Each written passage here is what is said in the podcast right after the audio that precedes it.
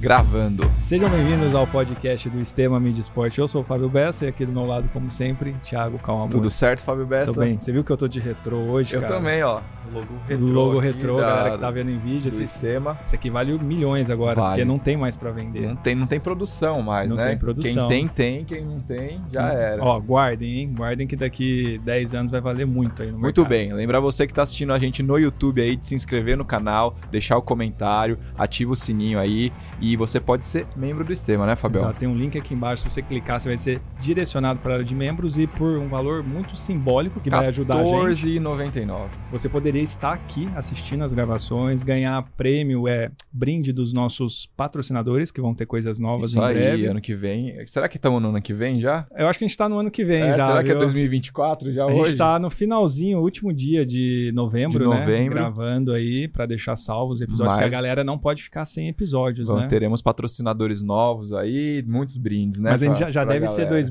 2024 já. Bom, você que está assistindo no Spotify também, não esquece de se inscrever no nosso canal, é, de classificar cinco estrelas, deixar seu comentário também, sempre gravando aqui no estúdio, né, Fabião? Exato. Então, se você quer gravar um podcast, não sabe nem por onde começar, o que, que você compra, quantos microfones, câmeras, como é que edita, sobe aonde, né? Como é que você compartilha o seu Ah, material? nós sabemos tudo aqui. Sabemos tudo. Sob a direção de Vini Maker, Vini Maker. e o melhor preço do Itaim, então o Boa. arroba do estúdio está aqui embaixo. Isso só. Quem trouxemos? Cara, a gente reduziu ele ao médico do Iron Man, né? Mas o cara, mano, É muito mais que muito isso. mais que isso. Então, nosso convidado, além de ser médico, doutor, cara, o cara fez doutorado, gerencia vários serviços de ortopedia, que eu fiquei sabendo agora em vários hospitais aqui em São Paulo.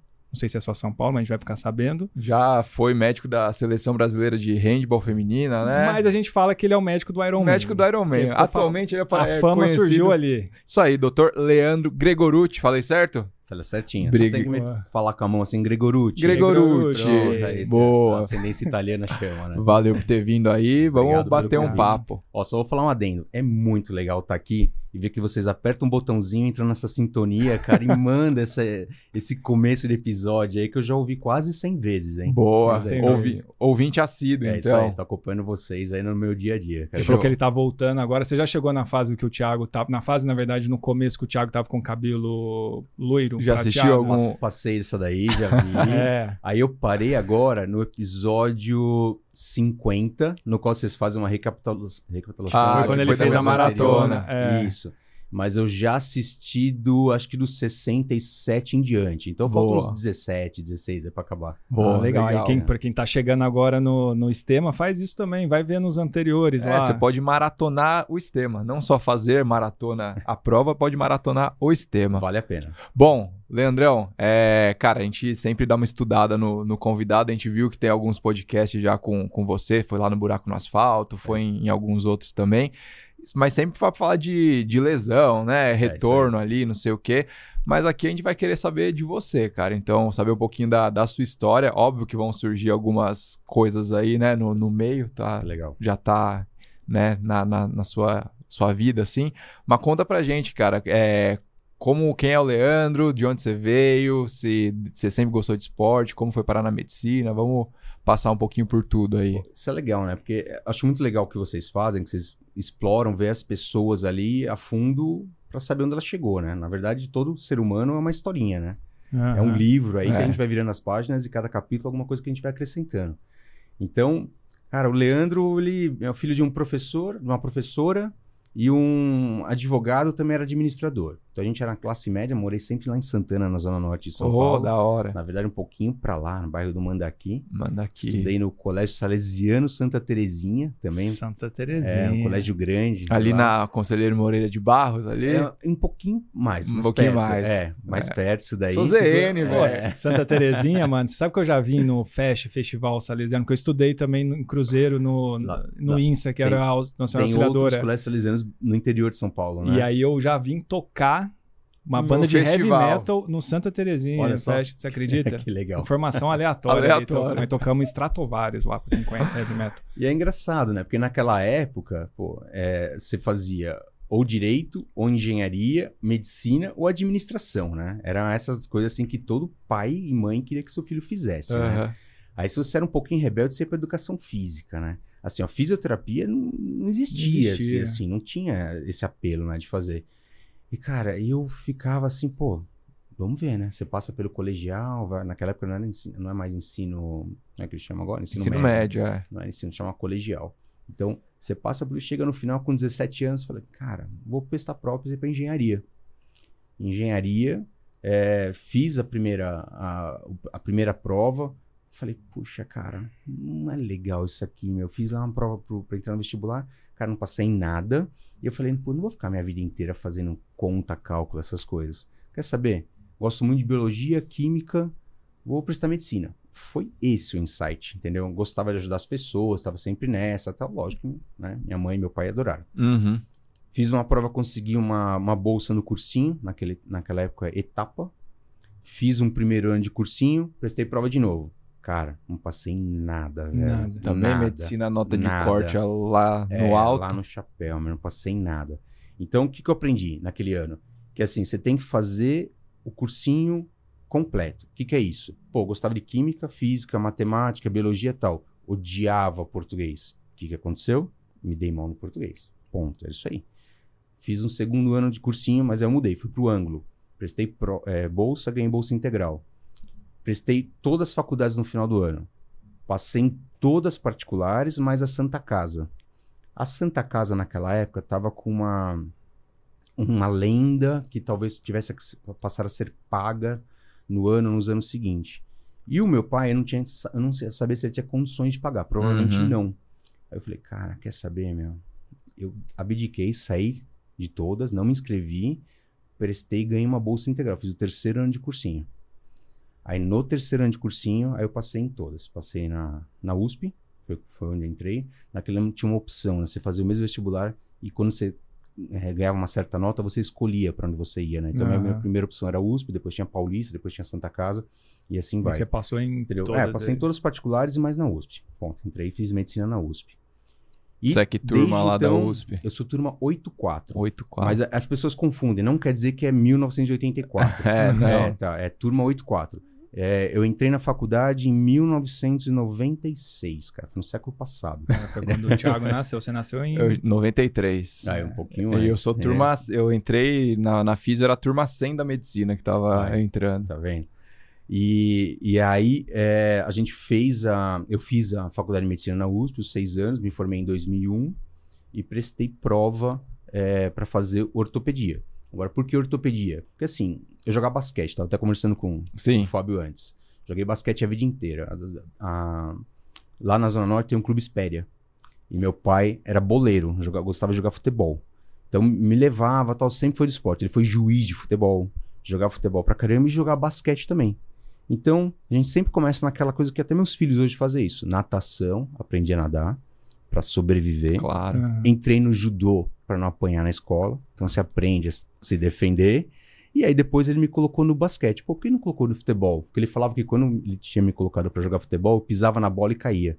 Eu era muito ruim no futebol. Ele falou, vai jogar basquete. Vai com a mão, então. É, exatamente, foi nisso aí.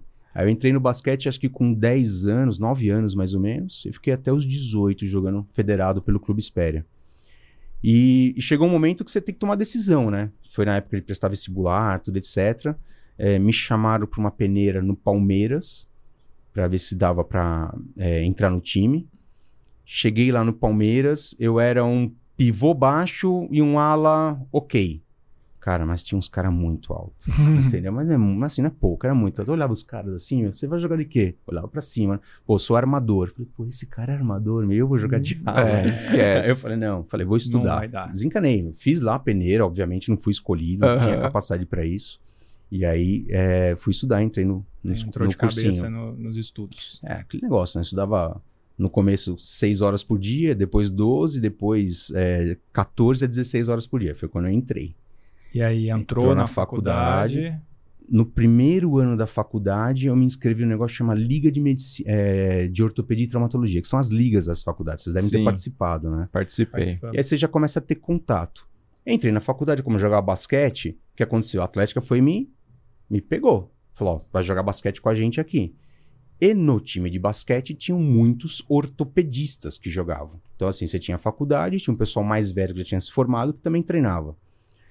Com isso, você vai pegando amizade, vai conhecendo como é, tal, não sei o quê. No segundo ano, eu fui, ajudei a fundar lá um dos fundadores da Liga de Medicina Esportiva, que está relacionado a tratar os atletas é, de graça, que tem até hoje lá na, lá na Faculdade de Medicina da USP. E fui atuando junto com o basquete. Até meu mentor, que é um cara que um dia vocês puderem trazer aqui, é o Dr. André Pedrinelli. Pedrinelli. É, exatamente. Fantástico, assim. Eu queria ter 10% do conhecimento que ele tem. E foi quem me levou nessa vida aí dentro do esporte. Me formei é, médico, prestei ortopedia, porque já estava envolvido, gostava, tem tudo a ver com esporte. Entrei na ortopedia. Na ortopedia são três anos né, que você faz. E aí depois você escolhe um quarto ano, que é o R4, para fazer uma especialização. Nos três anos, eu atuava como um dos, é, um dos coordenadores da Liga de Medicina Esportiva, ensinando os alunos. E no R4 eu continuei ainda, eu fiz um R4 de cirurgia de ombro e cotovelo, que é o que eu gostava. Podia ter feito de joelho, mas tinha muita gente prestando tal, não gostava tanto assim. E ombro, ombro e cotovelo era uma cirurgia mais, é, vamos falar assim, os caras vão ficar bravos comigo, hum, né? mas assim, mais requintada, entendeu? Entendi. Era uma curva de aprendizado maior, mais difícil de fazer, e naquela época estava desenvolvendo aqui no Brasil as cirurgias por vídeo, as artroscopias. Entrava lá com os professores, era três horas de cirurgia, uma artroscopia. Hoje, coisa que eu faço em 45 minutos, entendeu? e na, nessa aprendendo. época não tinha, não tinha residência ainda de medicina esportiva. Não tinha. Então, normalmente, quem trabalhava com esporte eram os ortopedistas que iam se especializando ali. A, a maioria, sim. Aí tinha outras especialidades, por exemplo, a cardiologia, a endócrina, a pneumo, que gostavam de esporte, mas não existia oficialmente uma titulação em medicina esportiva, né? É, logo no final da residência, ali no R3, eu fui convidado. Eu era um cara que trabalhava muito, dava muito plantão. O meu pai tinha largado o um, um emprego, ele era um dos gerentes de é, segurança da Volkswagen no Brasil e abriu uma empresa própria de segurança. Que, na verdade, assim, meu pai era um ótimo funcionário, um péssimo administrador, né? E aí ele faliu três empresas, a gente ficou com uma série de dívidas lá que a gente teve que pagando. Então, uhum. eu, minha mãe, meu irmão, a gente se uniu para quitando essas dívidas. Então, assim, eu dava muito plantão, mas, tipo, muito plantão. Pra vocês terem ideia, no MR3 eu dei 180, eu sei esse número até hoje, 184 plantões noturnos. Ou seja, o ano tem 365 dias. 184 plantões noturnos fora os da residência. Então, assim, eu tinha obrigação para fazer os da residência e mais o que eu trabalhava fora. Metade do dia. ano. Não, to, todo dia eu tava e... virando. Eu saía, é. saía, dava plantão, entrava na residência. Ficava lá, se eu não tava de plantão à noite da residência, eu dormia uma noite, aí começava o ciclo de novo, entendeu? Eu trabalhava na residência, plantão noturno a e residência de novo. Aí, né? Sim. A saúde em dia. É, não, tinha que ser, né? Não dava Era pra fazer fase... um Iron Man junto é, com isso, né? Como. E aí, no final da residência, como eu tinha essa pegada e trabalhava muito, o pessoal me conhecia, é, eles me teve dois é, residentes bem mais velhos lá que me chamaram Leandro, a gente tá pegando um serviço de ortopedia num hospital particular aqui de São Paulo, que é lá na Zona Norte. Você não quer entrar com a gente de sócio? Cara, não deixei eles acabar a frase, né? Eu falei, quero.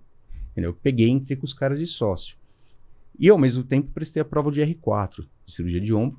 Entrei lá, fiz a, a especialização em cirurgia de ombro enquanto trabalhava já num hospital é, particular de São Paulo. A gente pegou para administrar. Então a gente ficou um ano nesse serviço provavelmente deve ter sido o R4 de toda a história do OT que mais operou trauma na vida. Porque assim, a gente tinha as obrigações lá no R4, dentro do Estúdio de Ortopedia e Traumatologia da USP.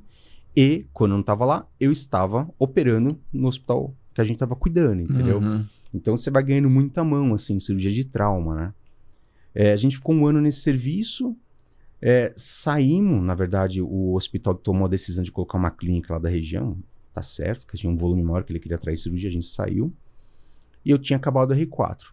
Acabei o R4, a gente cai na vida, né? Então, assim, todo médico, igual vocês, assim, a gente ou dá plantão, ou faz ambulatório em algum hospital. Ambulatório, para quem não sabe, é uma são as consultas agendadas que você atende os pacientes. Ou você trabalha, faz ambulatório numa clínica, ou você dá plantão. E aí, normalmente, você pode ser plantão noturno ou diurno, final de semana. Eu lembro que eu não tive do meu R1 até o meu R5, seria o R5, eu não fiz R5, mas contando, eu nunca tive Natal e Ano Novo. Natal, Ano Novo, Páscoa, essas coisas não existiam. Plantão. Sempre plantão, plantão, sempre trabalhando. E acabei, é, quando o que seria meu R5, isso foi lá em 2006, no finalzinho de 2006, é, eu tenho o que sou hoje meu sócio, o Marco Aurélio e o Gustavo Rocha, eles me chamaram para ser sócio deles, que tinha surgido uma oportunidade num hospital ali na, na Zona Sul, no, que é o Hospital São Camilo Ipiranga, de, de concorrer para assumir o serviço de ortopedia dali. Porque os hospitais, eles terceirizam os serviços. Então, tá. eles terceirizam, por exemplo, a fisioterapia, terceiriza a, os serviços médicos, então a ortopedia, a clínica médica, a infecto e assim vai. E a gente entrou nessa concorrência. Eu, Gustavo e o Marco Aurélio concorrendo com quatro clínicas de ortopedia da região. E onde a gente trabalhava, a gente não tinha clínica. Então, qual era o critério do diretor do hospital? Isso foi uma coisa legal. Ó, quem colocar mais cirurgias aqui até fevereiro, fica com o serviço. A gente, ok, né? Vamos lá. Cada um trabalhando em vários locais. Mas sabe aqueles dois, três meses que aparece de tudo? Por exemplo, eu dando plantão no SUS, Aí fala, ó, o senhor quebrou a perna, vai ter que fazer uma fratura aqui na tíbia, vai ter que fazer um tratamento aqui na tíbia, tal, tal. Não, doutor, eu tenho um convênio. Aí você, opa, então vou Aí direcionar você para o hospital lá. Aí você tava na clínica, ah, tá, o, o doutor Tananã me operou, eu preciso tirar um fio de Kirchner aqui do ponto. Poxa, vamos fazer lá no hospital. Levava lá pro hospital. E vocês encheram a. É, chegou em fevereiro, o diretor chamou a gente, ó, três moleque, né? É, eu tava concorrendo com um ex-chefe meu da ortopedia, mas eu tava com uma medo dos caras descobrirem, você que era dono de clínica lá na região, né? Olha, é o seguinte, ó, acabou. Nós apuramos quantas cirurgias vocês fizeram. Vocês fizeram 32 cirurgias aqui nesses três meses. É, a gente, puta, se deu mal, né, cara? Passamos. O segundo colocado fez oito. Nossa, de lavada, hein? Falei, falei, nossa, vocês estavam ali. É. é. mas é isso, né? Às vezes, o, apesar de ser grande, né? Eles acabam diluindo, né? Em outros, já tem outras parcerias ali. É, né? não estavam focados. Não estavam focados ali, né? Exatamente. O foco da nossa vida, a oportunidade era aquela. E a gente começou a assumir um serviço de ortopedia lá, bem no carnaval. Assim, no primeiro dia de carnaval, a gente começou a trabalhar. Até porque acho que a equipe que tava não quis ficar no canal, falou, já que eu vou sair, os caras vazaram e deixaram a bomba pra gente. Né? Claro. Né? E começamos. Nesse dia começou a Artron. A Artron é uma empresa nossa. Estou eu, Gustavo e o Marco Aurélio. Hoje nós coordenamos, coordenamos seis hospitais, seis serviços de ortopedia. São quatro aqui em São Paulo, um em São José dos Campos, um em Caraguatatuba. Esses dois são públicos, que são hospitais estaduais.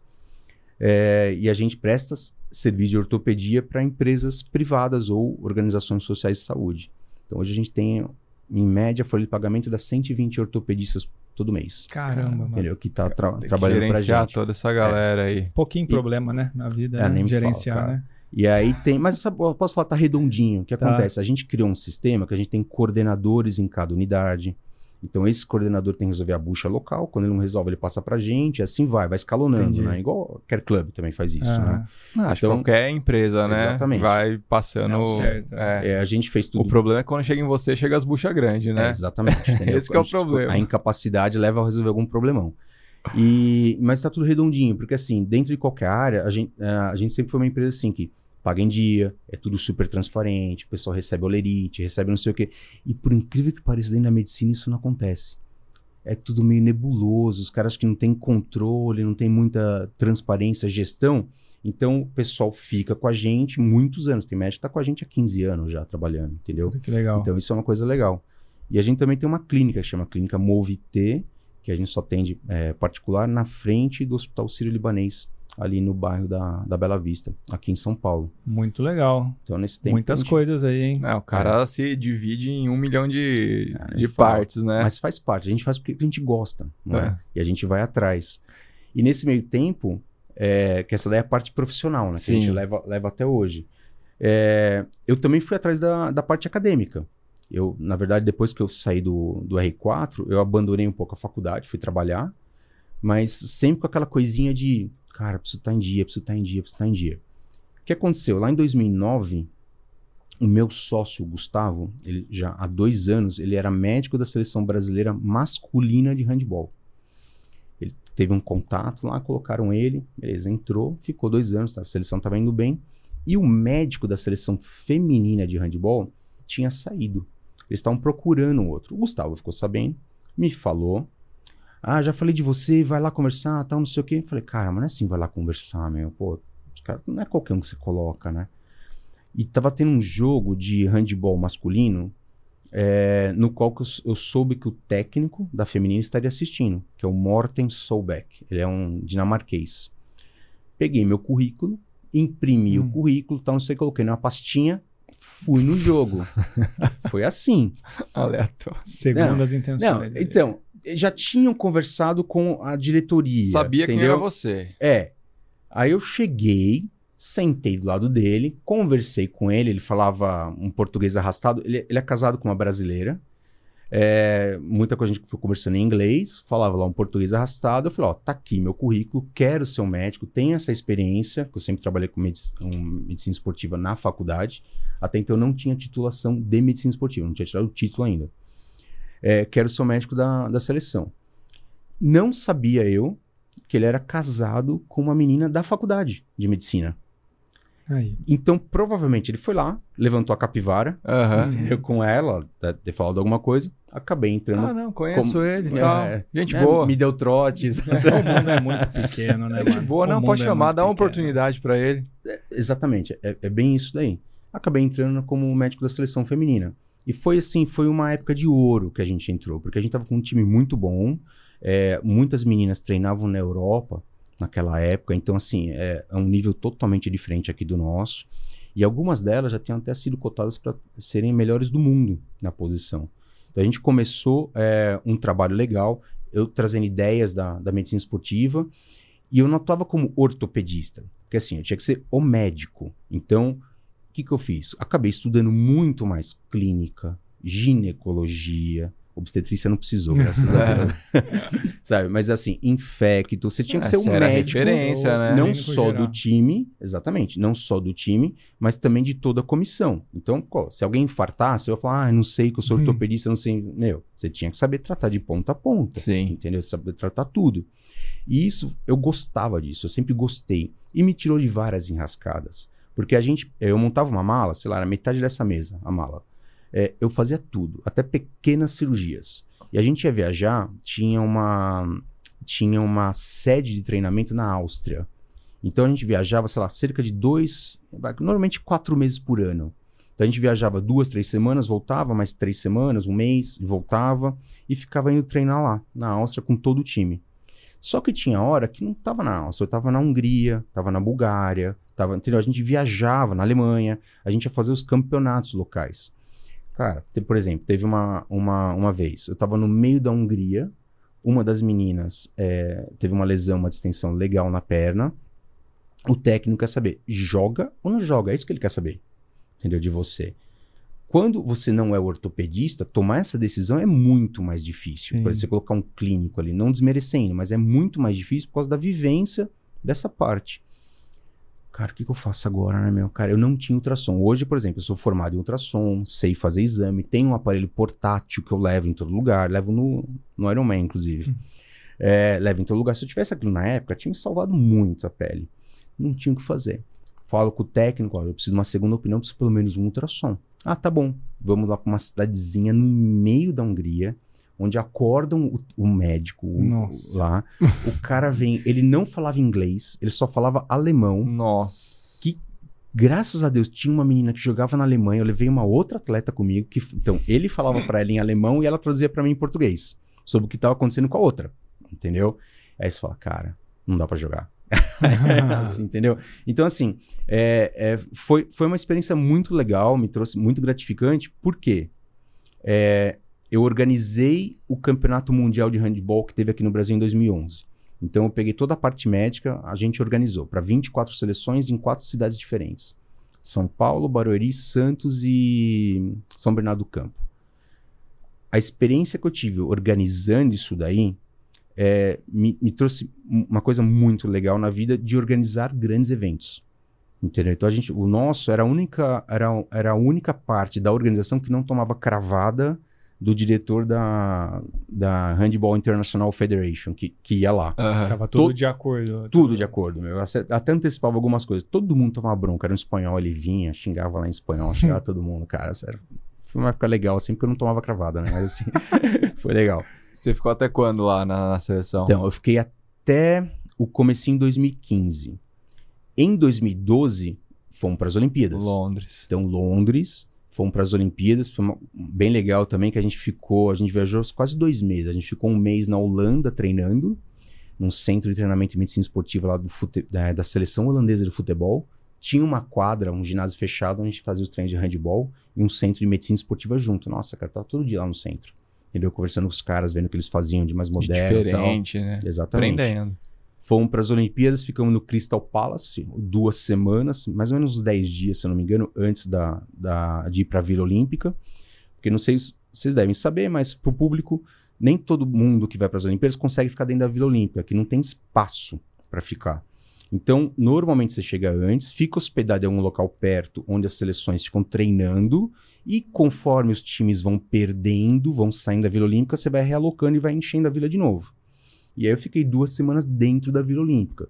E, ah, cara, é uma das experiências, assim, ó, qualquer pessoa, qualquer profissional, acho que tem que buscar. Eu sempre quis ser atleta olímpico de basquete, não tinha capacidade.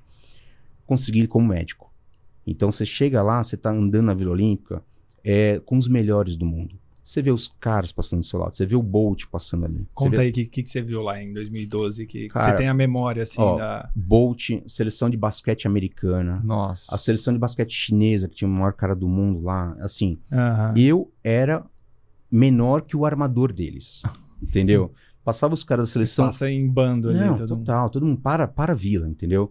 Passava a seleção francesa de handball. Seleção francesa de handball, tá, tinha uns caras que não passavam na porta de tão grande assim, sabe? Era 1,95m, 145 quilos com 7% de gordura, Nossa. entendeu? Umas Mamute, velho. total, umas coisas assim, né? Então você sentava do lado pra almoçar lá junto dessa galera. Você fala, caramba, olha o que eu tô. E tem a parte na Vila Olímpica, você tem o prédio das seleções, né? Então a gente tinha lá o prédio da seleção brasileira. Aí eu entro no elevador, foi engraçado. Eu tava no último andar, né, do prédio. Eu entro no elevador e foi entrando a galera. Entra assim o Leandrinho do basquete. Aham. Vocês lembram? Beleza. Aí entra o Bernardinho, técnico do vôlei, no mesmo elevador. Eu junto. Aí entra a Mauro Image, junto. Assim, os quatro. Acabou o elevador, não cabia mais ninguém. E o elevador subindo. Aí eu passei, cara, olha, Olha. onde eu tô, né, É, meu? Eu sou. Só aí que caiu a ficha, assim. É, eu falei, olha onde eu tô, cara. Eu sou o pior cara aqui desses caras que estão aqui. Aí na sequência eu pensei, mas se alguém passar mal, eu salvo a vida de qualquer um. Exatamente. Caralho. Então, assim, foi, foi muito legal essa experiência de passar por uma Olimpíadas, né? E a gente deu azar, meio técnica e tal, ficamos em sexto lugar aquele ano. Em 2013, fomos para o Campeonato Mundial Feminino de Handball.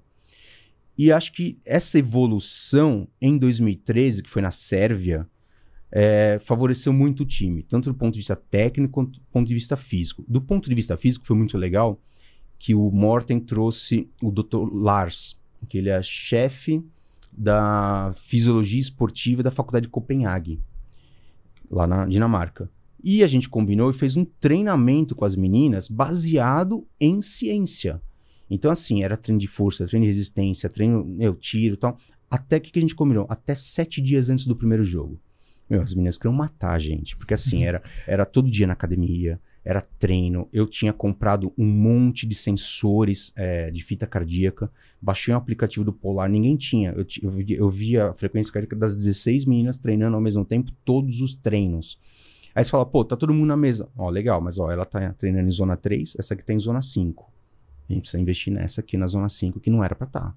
Não sei o quê. Ou tá em overtraining, ou a gente exagerou, ou ela tá mal. Vamos passar. Aí a gente dava uma assistência. Naquela época, cara, quase ninguém fazia isso, Aham. entendeu? Ainda mais com uma seleção que não tinha tanto suporte assim, né? Eu que gastei meu dinheiro, eu quis comprar isso pra poder melhorar. Tem até hoje as fitas lá em casa. E na, É. na época da- das Olimpíadas, como que era a, a rotina, assim? Como que é a rotina do- de um médico na, na, na Vila Olímpica, assim? Ó, to- em, em toda seleção não, não muda. O que, que você faz? Você segue uma programação do seu técnico. Então, o técnico fala assim: ó, nós temos um treino, ele estabelece os treinos. Então, nós temos um treino às nove da manhã, que vai durar duas horas ou três horas. E depois nós temos um treino às cinco da tarde ou às quatro da tarde, que vai durar duas ou três horas. Legal. Você estabeleceu os treinos, aí você sabe, ó, preciso acordar às oito, as meninas, né? Preciso acordar às oito para as Preciso treinar às nove? Não. Preciso acordar às sete. Sete e meia, todo mundo no café. Toma café. Oito e quinze, tá todo mundo dentro do ônibus. Vai pro treino, chega 20 minutos antes, aquece, começa o treino. Acabou o treino. Volta, almo- ó, toma banho, almoça. Depois do almoço tem duas horas normalmente obrigatórias que elas precisam descansar.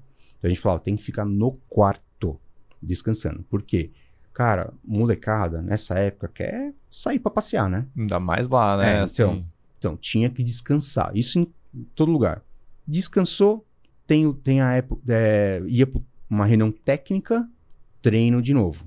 Entendeu? Ou descansou, treino. Voltava, tomava banho, reunião técnica, janta. Então, assim, era todo dia a mesma rotina. Programação ali. Você tinha que seguir. Então, onde você atuava como médico? Pô, desde as sete da manhã, onde todo mundo atua, você entra, vê se tá todo mundo bem, junto com a nutricionista, tinha uma psicóloga também, tinha é, o preparador físico. Então a gente via se estava tudo bem, todo mundo em ordem, acompanhava todos os treinos, voltava, ouvia as queixas. Os fisioterapeutas eram os que mais se davam mal.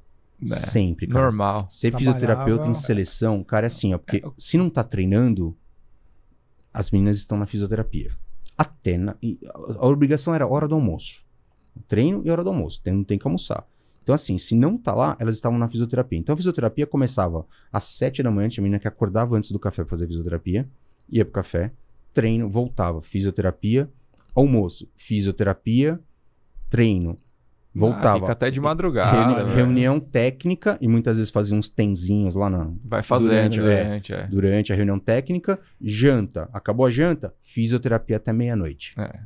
Entendeu? Dadas as devidas proporções assim, mas, pô, jogos universitários era assim também, Mesma cara. A gente coisa. ia pro, pra, pros jogos, cara, e era isso, pô, Já acordava. participou muito? de Já, já, foi como fisioterapeuta, né? Trabalhando mesmo? Trabalhando e depois E, o- e a recompensa foi? cerveja. Ah, tá A recompensa era em cerveja.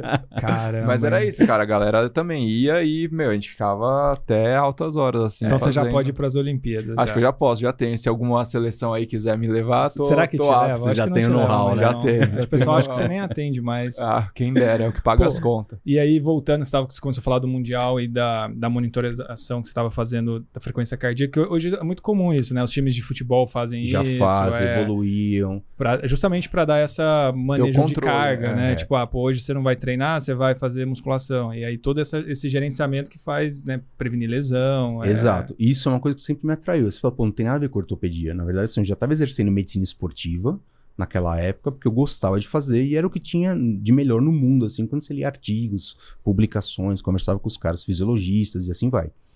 É, beleza, fomos nas Olimpíadas, passamos por Londres, sexto lugar, veio 2013. 2013, Mundial de Handball na Sérvia. O Mundial de Handball da Sérvia, a gente é, fez esse treinamento específico, forçamos tecnicamente, cara, foi tudo redondinho, tudo funcionou. Chegamos no primeiro jogo. Mundial de Handball funciona assim: você tem uma fase de grupos, que você vai somando pontos, então ali é, são quatro em cada grupo, todo mundo joga contra todo mundo. Quem ganha mais, o primeiro e o segundo se classificam, aí começa as oitavas de final. Entendeu? Então começa a oitava de final, quarta de final, semifinal. Beleza. É, que aí é jogo, perdeu, tá fora. Tá? O que, aconteceu? Chegou no primeiro jogo, a gente tava voando. Mas não é que tava assim, tava voando. E não tava ainda no, no- no limiar nosso assim, de rendimento. Porque a gente fe- deu muito certo tudo que a gente fez. Começamos, ganhava, ganhava, ganhava, ganhava, ganhava. Oitava de final. Aí já começa a pegar, né? Pô, eu não vou lembrar os jogos agora, mas você pega as seleções importantes. Suécia, quem vai ganhar? Suécia. Brasil, pau. Ganha. Entendeu? Aí você vai, chega lá, quarta de final. Nossa, quem vai pegar? França. Ah, quem vai ganhar? Vai ser França, né, cara? Lógico, né? Então, seleção, grande, não sei o quê. Brasil, pau, ganhou. Chega lá, semifinal, Noruega, campeã Hum. do mundo do ano, o ano anterior, não, o mundial anterior. Quem vai ganhar? Noruega, fácil. Brasil, pau, ganhou. Chega na final, Sérvia. Time da casa. Time da casa na Sérvia, até me arrepio, ó. Time da casa na Sérvia, um ginásio com 25 mil sérvios e 21 brasileiros. Era a gente. Guerra. Entendeu? Não, vocês não têm noção. Guerra dos Não 300. sei se já foram pra Sérvia, mas as- é, não desmerecendo nem Não. qualquer um, mas é um, é um, é um povo geneticamente modificado pra guerra. Então, assim, os caras, meu, são muito gigantes, cara. As meninas são gigantes, cara. Assim, todo mundo forte. Não, não tem cara obeso, sobrepeso, não existe isso lá, entendeu? Cara, e lá no ginásio, todo mundo respeitando, lógico, mas eram 25 mil pessoas torcendo pra Sérvia dentro de um ginásio fechado, entendeu? E, e começou um jogo pau a pau na final. E assim, vai lá, tal, Sérvia passa na frente, tipo, abre quatro gols, cinco gols, sabe? Aí vai tirando, vai tirar um, três gols, dois gols, não sei o que, acaba o primeiro tempo empatado. Vai pro segundo tempo, pau, serve, dispara, abre dois, três gols. A gente vai tirando, faz cagada, melhora, acerta uma, arruma uma bola, não sei o que, dois gols. Tá, não sei o que, um gol. Cara, faltando dois minutos para acabar, dois minutos para acabar, o jogo tava empatado. Pra acabar o negócio. Cara, meu coração tava na, aqui, né? assim, ó, sabe? Tava, eu sentia pulsa- pulsação em tudo, né? Todo mundo aquele assim, né? Beleza, faltando um minuto e meio, cara, a gente rouba uma bola, vai lá, pau, gol. Puto, o Brasil passa um na frente, tá? E assim, não sei se você sabe, mas no handball, quando você tá atacando, você pode ficar jogando, dando passe, dando passe, dando passe, até o juiz achar que você tá enrolando. Aham. Quando ele acha que você tá enrolando, ele te dá falta, você perde a bola e a bola vai pro adversário. Então começou essa administrada aí na bola. Faltava um minuto pra acabar. Cara, é, a gente atacando, atacando, atacando. Fomos pro ataque, perdemos a bola, veio a serve num, num contra-ataque assim. Num milagre, a gente recuperou a bola de volta. 30 segundos, bola na nossa mão, dois, dois gols na frente do Brasil. Entendeu? Cara, 30 segundos, tirar dois gols no handball não é impossível, mas é muito difícil. Tá? Enrolando, enrolando, enrolando, faltavam uns 10, 15 segundos, a vontade era pegar e jogar a bola lá em cima, cara. Sabe assim? Deixar o cronômetro é. rodar e você fica olhando a bola cair. Ganhamos o Mundial na Sérvia contra o time da casa em 2013. Foi o primeiro eh, time não europeu a ganhar um Mundial de Ah, handball. fudido. Que animal, Assim. mano. Você tava lá então, Tava cara. lá, cara. Assim, você já, você já, você já entrevistaram cara. algum campeão mundial aqui? Cara, Campeão eu- mundial, Ah, o o Escadinha, Deus, né? Escadinha. O Escadinha Tá. do o vôlei. Léo também, É. campeão pan-americano, O né? Léo também. Ah, é. então, bom, sou o terceiro, então. É, Isso aí. É, Então fora de, de atleta, né? é, fora de atleta, acho que é, acho que é sim. Cara, então assim, foi uma experiência muito, assim, assim, over, entendeu? Foi muito legal. Pô, ganhamos, foi aquela festa. Cara, o que aconteceu? O handball subiu, aí começou a vir patrocínio. Porque assim, até a final, acontece o que acontece hoje. Você só ouve falar de futebol nesse país. Uhum. Entendeu? Se algum jogador famoso vai lá e namora uma menina, o que que aparece nos jornais?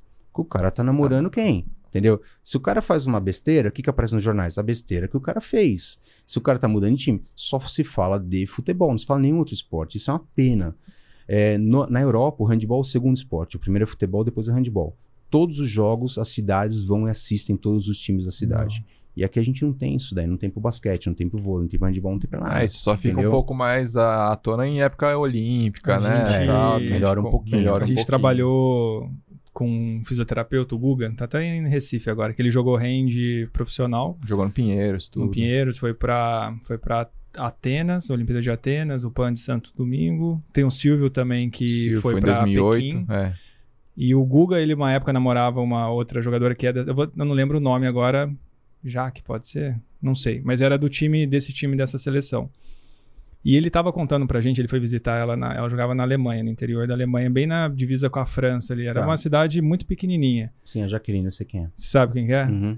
E eu chuto, eu le- veio na minha memória já, mas ele Ufa, já é ca- não, é, não, mas ele não já casou com outra, tem filho com outra. Mas Não- era não- faz não tempo Não isso. compromete. É. Né?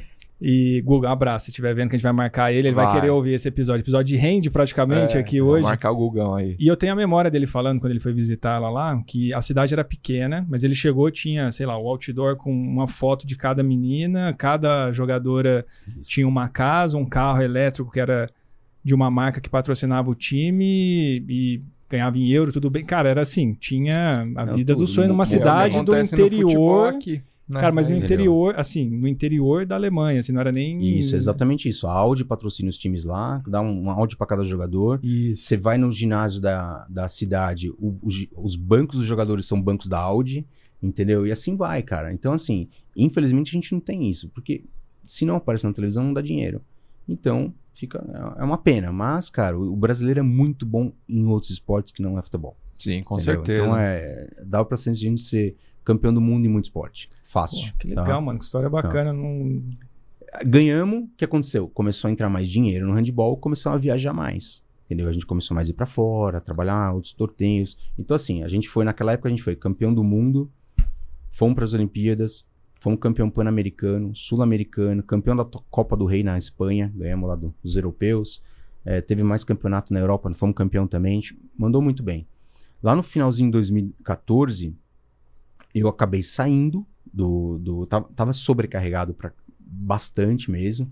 E a vida Sendo profissional que você tava... fazia todas as outras coisas ainda, né? Da- das clínicas, lá, dos hospitais, Tocando tudo. né? Meus sócios ficavam putos da vida comigo quando tinha que viajar um mês fora. Porra, o cara só viaja. É, só viaja, Você trazia exatamente. chocolatinho pra eles? Trazia uma- Lindt, cara. Eles. Lindt, então né? tinha que a trazer. bebezinha no Comprava- comprava eles nos É, Lindt. Tem que agradar, né? Não, mas depois eu tinha que trabalhar dobrado pelas coisas que eu não fiz, né?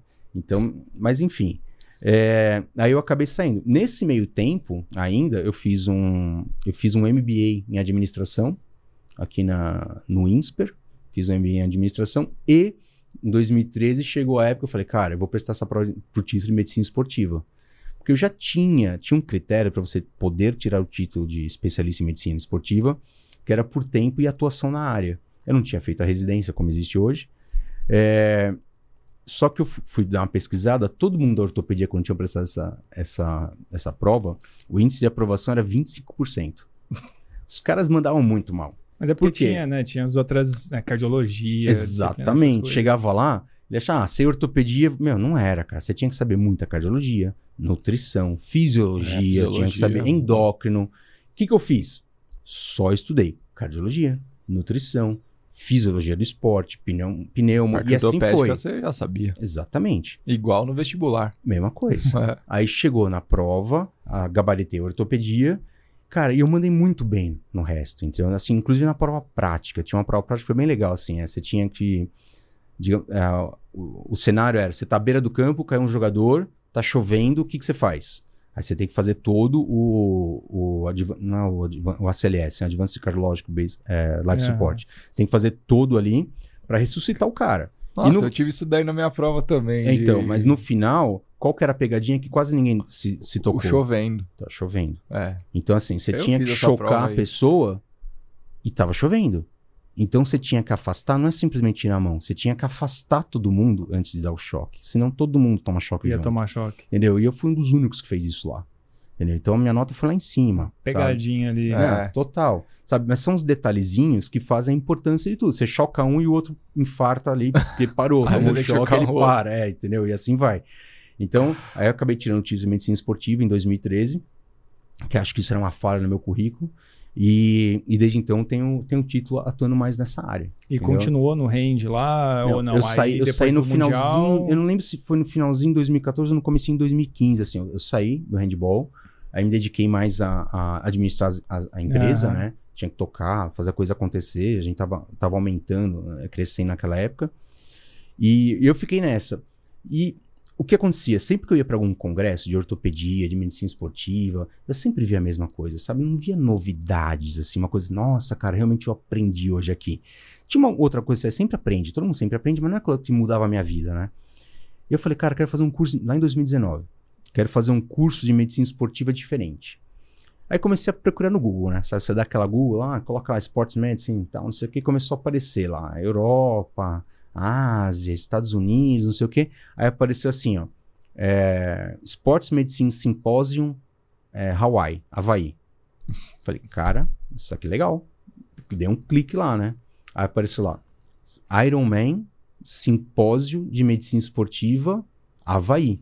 Cara, o que, que é isso, né? O que, que é o Ironman? Não fazia, quer dizer, eu sabia, mas não estava inteirado o que, que era. É um curso de medicina esportiva que tem todo ano, antes do campeonato mundial do Ironman, no qual você fica uma semana tendo aula. É um curso lá nos Estados Unidos. Não é medicina esportiva de alto rendimento, mas é um curso médico que fala de esporte. Porque os médicos americanos, fisioterapeutas, todo mundo que trabalha na área médica, na área de saúde dos Estados Unidos, você tem que fazer, tem que ganhar certos pontos de certificações durante o ano para poder validar seu diploma. Então eles faziam isso lá. Eles organizam pra. Exatamente. Então, me inscrevi para esse curso. Falei, vou para Havaí. Fui com a minha, eh, com a minha esposa na época. Fui para Havaí. eh, não conhecia. Falei, vou aproveitar para passear também. Fiz o curso. O curso foi ok. E eles te davam uma oportunidade de trabalhar como médico na tenda médica do Mundial do Ironman. Cara, me voluntariei. Entendeu? Pau. Aí eles falam assim: você tinha que ficar, se não me engano, acho que era 4 ou 6 horas. Eu coloquei lá pra ficar 16, assim. Tanto até o cara veio falar comigo: Meu, você- É Are you sure? é, ele veio perguntar assim, o Dr. Paul, só amigo dele. Ele, ele veio e falou assim: Você tem certeza? Você não colocou errado? Eu falei: Não, é um plantãozinho, tranquilo, quero, Plantãozinho. quero, quero ficar. Cara, foi a melhor e mais legal experiência que eu tive na minha vida como médico do O esporte. que, que você pegou lá? Conta Porque uns assim, ó, causos. você tá lá em Havaí, tá em Kona, Que ano que no era isso? 2019, 19. tá? É, tinha eu e um outro brasileiro só, e a, e a Bárbara. A Bárbara tava lá também. É, o outro brasileiro era um cardiologista, ele foi lá, cumpriu as horas dele e vazou, tá? É, eu fiquei de ponta a ponta, desde a largada até o último cara chegar. Você tá em Kona, fazendo 38 graus na sombra, temperatura do asfalto 56 graus. Lá o asfalto é em cima da lava. Cara, radiação, é assim, a gente tem uma escala de radiação, né, que vai de 1 a 14. Até de- é 10, é, até 10, é, 7, é, 8, 9, 10 é alto. 11, 12, 13, 14 é extremo. Lá era 11, 12 a Nossa. radiação. Umidade, 90%. Então, assim, calor, Tudo, radiação absurda, tudo contra. umidade alta pra caramba. O que que acontece? Cara, quebra qualquer um. Por isso que o Mundial tem que ser no Havaí, entendeu? É a prova da vida das pessoas aquilo lá. Os melhores. Os melhores, exatamente. Começa, lá naquela época era misto ainda, né? Não era, era os dois juntos, mesmo não, não tinha separado. Então, comecei a atender. Cara, chega a desidratação. Começa a chegar os caras com hiponatremia, perda de sódio. Mas assim, não é uma perdinha só. Não, assim, absurdamente. E eles tinham uma estrutura, a tenda médica, isso até. Eu dou uma aula disso para os voluntários da, do Ironman aqui no Brasil. Eu mostro essas imagens. A tenda médica é muito grande, mas absurdamente grande. Assim, tem pelo menos umas 200 macas lá. Não é macas, umas espreguiçadeiras. É uma das coisas que eu trouxe aqui pro Brasil. É, para atendimento. Atende, aquele ano a gente deu 450 pessoas na tenda médica, tá? Para 2.500 atletas que fizeram a prova. Então, assim, chega a falta de sódio lá, que é a hiponatremia, tem um negócio que eu só vi lá, chama corredor fantasma. O cara tá com uma, hipo, uma hiponatremia tão baixa que ele tá desacordado e a perna dele tá mexendo como se estivesse correndo. É. Nossa. Ele continua isso, entendeu? Foi o que o. Do... Ah, o. O Igor. O Igor falou de um cara na, Do- na natação também. Tava desacordado, olho virado, mas tava dando braçada ainda. Ex- Exatamente. Não sei se foi pelo mesmo motivo, mas. Mas provavelmente, que isso acontece nessa situação, que é uma situação extrema pré-morte. Oh, mas peraí, Tá. é, você falou 400 e quantos atletas? 450 atendimentos. Mas isso não era um desistência, ou necessariamente. Não, não, não. necessariamente. Que concluiu e aí concluiu com, nesse estado. Então, Exatamente. quer dizer, 20% ali acabando É, isso aí. muito mal ali. Muito mal, muito mal. Entendeu? Então lá é, é 2.500, 10%, 250, mais ou menos isso daí. Um pouquinho menos de 20%, tá pa- passando lá, uns 17%, 16%. É, umas coisas assim, por exemplo, chegavam, chegavam uns caras com umas câimbras, cara, que eu não tinha, nunca tinha visto nenhum outro esporte. Pô, eu jogava basquete profissional, pô, tava no handball profissional, sabe? Acompanhei a faculdade de medicina da USP, onde, cara, aparece de tudo que existe, tudo que existe nesse mundo aparece lá pra gente ver. Chegavam uns caras com umas câimbras, cara, mas assim, não é câimbra na mão, chama trussou. O cara chega assim, ó. Ele, chega- ele não consegue abrir os dedos e os pés também. Os pés tudo envergado, Tudo assim, ó. flexionado. Que sabe? dor, velho. Desidratação, perda de sais, hiponatremia grave, insolação, chegava tudo junto. Eu falei, nossa, cara, que é isso? Cara, e assim, estudando, conversando com os professores, aprendendo, atendendo, fazendo, tratando, legal. Aí começa a chegar as hipertermias. Naquele ano, acho que só teve duas, cara. Chega as hipertermias, tratando, eu falei, cara, nunca vi isso, não tinha visto, porque a gente era esporte de quadra. Entendeu? Você não tem hipertermia esporte de. Quer dizer, eu até tive uma. Mas assim, não tem hipertermia esporte de quadra, sabe? Então, pô, atendendo as hipertermias, que é a incapacidade do nosso cérebro de regular a temperatura corporal. Cara, beleza. Saímos de lá em 2019, voltamos, foi outubro de 2019. Voltei pro Brasil e falo, cara, quero trabalhar como médico voluntário no Ironman. Quero ser voluntário aqui no Brasil. Aí conversei com uma série de pacientes meus que faziam triatlo.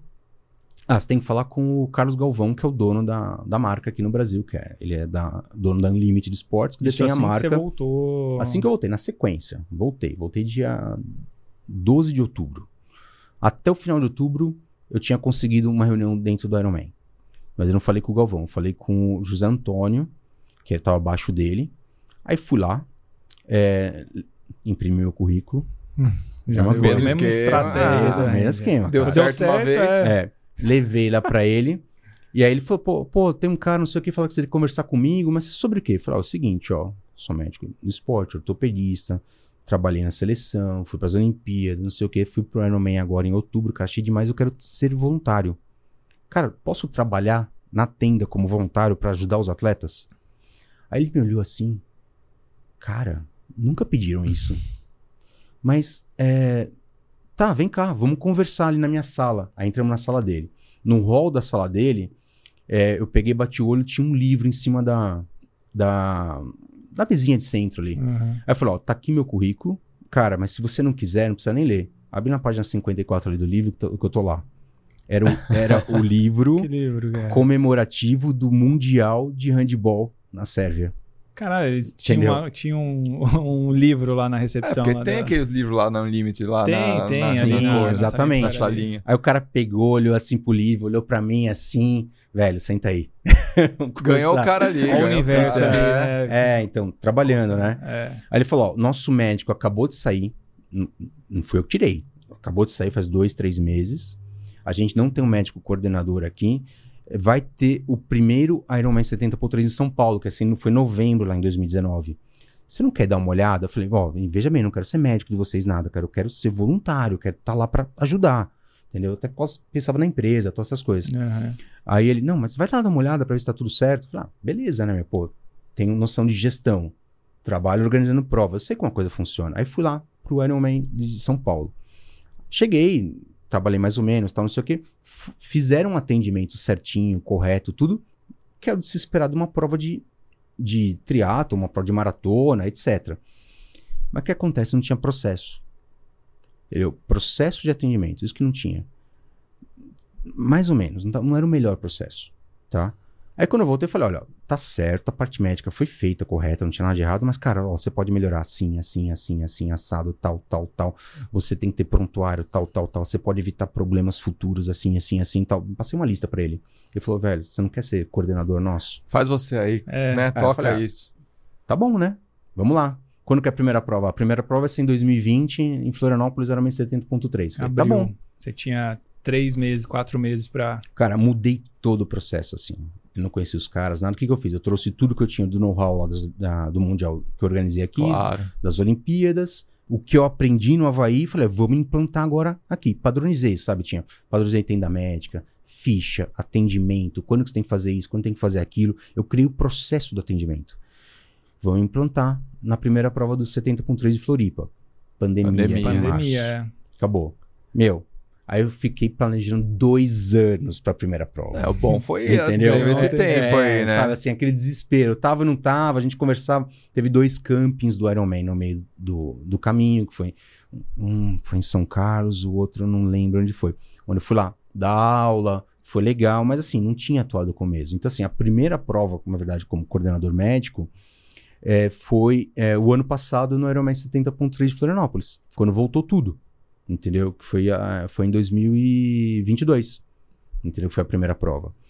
E, e assim, foi muito legal porque eu consegui implantar essas mudanças gradativas. Eu não cheguei chutando a boca. Eu converso. Pra vocês terem em, eh, noção e também quem está ouvindo a gente. As equipes médicas, elas são locais. Então a gente contrata uma empresa local que ela fornece as ambulâncias, fornece os médicos que a gente pede, as motolâncias, os enfermeiros, os auxiliares. Eles levam as macas, eles levam todo o material que a gente vai utilizar. Por quê? É muito mais barato você fazer isso do que você ter uma equipe central que tem que se deslocar para o resto do Uhum. Brasil. Não compensa. Então, por exemplo, como é que eu vou levar seis ambulâncias de São Paulo para Fortaleza? Não faz sentido, né? Entendeu? Pega de lá. Exatamente. Então é muito mais em conta. Só que essas equipes locais, elas têm que ter uma coordenação. Então, qual que foi a minha proposta para Unlimited Controller Man? Olha, eu quero padronizar o atendimento no Brasil. O me- a mesma excelência de atendimento que eu tenho em Florianópolis, eu tenho que ter em São Paulo, em Fortaleza, em Maceió, no Rio de Janeiro.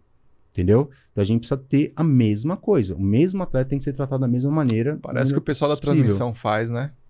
O pessoal da transmissão da Iron Man aí também vai fazer, né? Tem o, o coordenador central ali e vai pegando a galera do. Você meteu essa no meio do raciocínio. É, do uai, né? Mas, lógico mas tá que é. certo, mas é isso mesmo. Você tem que padronizar, só que você precisa ter todo um planejamento Saber quem isso, está né? fazendo certo, cara. É isso aí. É. E, bom, aí como é que normalmente. Vamos pegar Floripa, o primeiro, que foi a primeira experiência sua ali.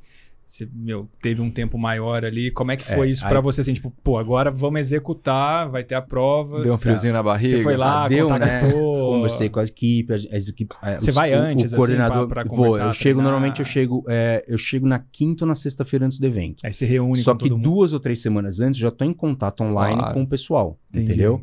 Então, é, eu cheguei lá, conversei com ele, já tinha conversado com o coordenador, o doutor Gustavo, tava lá falando com ele, falou, vamos fazer assim, pô, boa ideia, tal, a gente não faz assim. Falei, meu, mas vamos dar uma mudadinha aqui, o que você acha? Aceito sugestões, a gente foi adaptando e padronizando, entendeu? Cara, o primeiro 70.3 de Folipa, eu falei, o que, que eu precisava saber? Quantos atletas são atendidos? Aí vamos levantar, pergunta lá na, na empresa. E aí, quantos são atendidos? Hum. Tem Falei, ideia. não, como assim? Não, tem umas fichas antigas, tal, não sei o quê. Ó, só tem uns 30, 40 por prova aqui do 70.3 e no fundo 120. Ah, cara, aí Capaz. fazendo conta assim, cara, eu falei, velho, não deve ser, meu, não tá batendo esses números, né? Mas vamos lá. Aí o que eu fiz? Não sou besta, né? Peguei me preparei over, né? Não sabia, não tinha, não tinha ainda. Legal. Fomos pro 70.3 de Floripa, foi uma ok, cara, clima bom, deu tudo certo, atendemos lá 55, 56 pessoas, foi belezinha. Legal. Isso foi em abril. Maio, você tem o full, certo? Full com 1.800, 1.900 atletas, quase 2.000 atletas. Prova mais longa. É, prova mais longa. Na, pelo, pelo histórico deles, você atendia 100 a 120 pessoas. Beleza. Tá bom. Vai lá o Leandro, se prepara. faz, trouxe as espreguiçadeiras que a gente usava lá em- no Havaí. Eu falei o seguinte, ó, além das macas, a gente tinha 60 macas médicas de hospital. Eu coloquei mais 20 espreguiçadeiras. Aquelas espreguiçadeiras de praia. É. Você fala, pô, por que que você coloca isso? Não tem nada a ver. Porque assim, quando o cara chega, dá pra fazer um atendimento mais simples É. onde ele não precisa tomar um soro na veia, eu coloco ele na espreguiçadeira. Às vezes, eu inverto ela. Então, o pé fica levantado no encosto. Isso ajuda o retorno venoso. Então, melhora aquela situação pro atleta, entendeu? Então, a gente coloca ele na espreguiçadeira, faz uma hidratação oral, dá uma medicação oral. E, e assim vai. Beleza. Fizemos todo um esquema, dividimos. A gente, né, a gente tava com cerca de 70 voluntários que o hospital tinha conseguido. O SOS, SOS Cardio ele é um dos hospitais que patrocina o Ironman lá em Florianópolis. Eles conseguiram cerca de 60 voluntários, 70 voluntários para trabalhar junto com a gente. Até então não tinha programa de voluntariado, mas eu falava, ó, a gente vai precisar de mais gente. Aí conseguiram. Legal. V- Começou o dia. Beleza. Tá lá o Leandro. Três da manhã acorda. A largada é cinco e meia. Dia Se- lindo. seis horas. Eu acordo às três, todo evento. Tô no evento já. Na verdade, naquele dia eu lembro, andei 26 quilômetros no sábado de tantas vezes que eu fui conferir se tudo estava em ordem. Eu ia pra largada, ia pra chegada, ia no percurso da bike, ia na da corrida, limpava a areia, tirava caquinho de vidro por onde os atletas iam passar. Nossa. Cara, fiz isso na mão, meu. Assim, a organização também faz. Só que eu vou, eu, eu e a Bárbara, a gente ia com um olhar, olhar de evitar problemas, entendeu? Isso vai com outro olhar. Beleza, tem a largada. Três e meia Leandro acorda, quatro e meia tá tudo certo, cinco e meia tô na praia, a largada acho que foi às seis. Beleza. Largada, você vê aquele sol nascendo, cara, céu bonito, É. né? aquela cena, todo mundo entrando, escorre uma lágrima. Você olha, Uhum. nossa, cara, filmando, foto, legal. É isso aí. 45 minutos de, de prova, Dom São Pedro olha pra baixo e fala: Vou dar uma fudidinha nesse dia, gente. Aqui, chupa Leandro. Não, mas foi com força, né? Foi uma. Cara, foi o dia 45, todo, né? É. 45 minutos de prova foi o tempo do, do pessoal dos profissionais saírem da água. Todo o resto, os 1.900 já atletas, de. entendeu? Saíram embaixo de chuva. Caiu, sei lá, 10 graus, caiu para 10, 11 graus a temperatura e chuva o dia inteiro. Nós tiramos 35 pessoas com hipotermia da água. 35 Pô, Na largada, ali no na, começo. na largada, saindo na da- largada. Teve uma hora que assim, tava, é, a gente sempre trabalha com duas ambulâncias, né? Uma na uma largada e uma na chegada. A ambulância da chegada começava a receber, a gente faz todo um planejamento, assim, planejamento por onde a moto, ah, o jet ski, o jet ski tem que passar, a gente chama moto aquática, né? Por onde ele tem que passar, por onde ele não pode passar. É, a, a equipe da médica tem que ficar alocado na areia, eu tenho que estar tantos metros da ambulância, tem que ter maca rígida, tem que ter um desfibrilador, não posso ter desfibrilador na beira d'água, a gente precisa ter tudo ali, entendeu? Tudo mapeado ali tudo, pra onde que tudo, vai. 100%. Quando tá na mapeada, entra na minha listinha, eu tenho um PDF desse tamanho assim que eu faço, entra na minha listinha para o próximo evento estar mapeado, entendeu? É, legal. Chegou o cara da ambulância da chegada, me- doutor, seguinte, ó, nós estamos com seis atletas aqui na ambulância, o que que eu faço? Falei, liga o aquecedor da ambulância no máximo, coloca um do lado do outro dentro da ambulância, que tá chegando mais dois. Nossa. Encheu a ambulância, um cara sentadinho lá do outro. Não é que eles estavam passando mal assim de. mas estavam com frio, frio, sabe? Lábio Sim. roxo, mão roxa, incapacidade. Leva essa ambulância com oito atletas, vai lá pra, pra tenda médica, volta a ambulância, enche a ambulância de novo. Isso, outra ambulância. Cara, foi isso daí na largada. Começou o dia, legal, todo mundo saiu da água, começa o pedal. Aí já começou a encher a tenda médica ali no começo, que não, não era pra acontecer. Começa o pedal. E qual que é o problema do triatleta? Cara, tinha possibilidade de fazer frio? Até tinha. Pergunta se alguém, pergunta até hoje, se alguém usa uma blusinha impermeável que ele pode colocar ali assim que ele sai da água. Não, porque eu acho que o cara vai achar que vai pesar, que vai dar arrasto, que vai não sei o quê. Cara, os caras pegando jornal, metendo jornal aqui assim na roupa, metendo não sei o que, plástico, entendeu? Assim, por causa do frio. E aí começou a chegar. Começa a chegar as hipotermias. Começa a chegar a hipotermia. Começa a chegar a hipotermia. Aí eu já tinha pensado no esquema do, do, do frio. A gente tinha aquecedor na tenda, tinha micro-ondas para aquecer o soro fisiológico, eu dava soro aquecido fisiológico para tratar a hipotermia. É, começa a chegar, começa a chegar. Cara, aí chega a casa assim, você fala, uns casos diferentes, que aí é a experiência que conta, né? Você pega, olha o paciente assim, cara, esse cara não tá normal. Faz a ausculta. Eu não sou besta, sou ortopedista, médico de esporte. Tenho ouvido para fazer uma ausculta pulmonar? Cara, eu faço. Mas eu não tenho a sensibilidade necessária para isso. Por exemplo, eu olho um raio-x, uma ressonância, uma tomografia, falo, a fratura tá aqui, ó. Cara, numa ausculta pulmonar, quem que eu chamo? Um cardiologista, um intensivista, um anestesista, que a gente tinha na tenda médica já.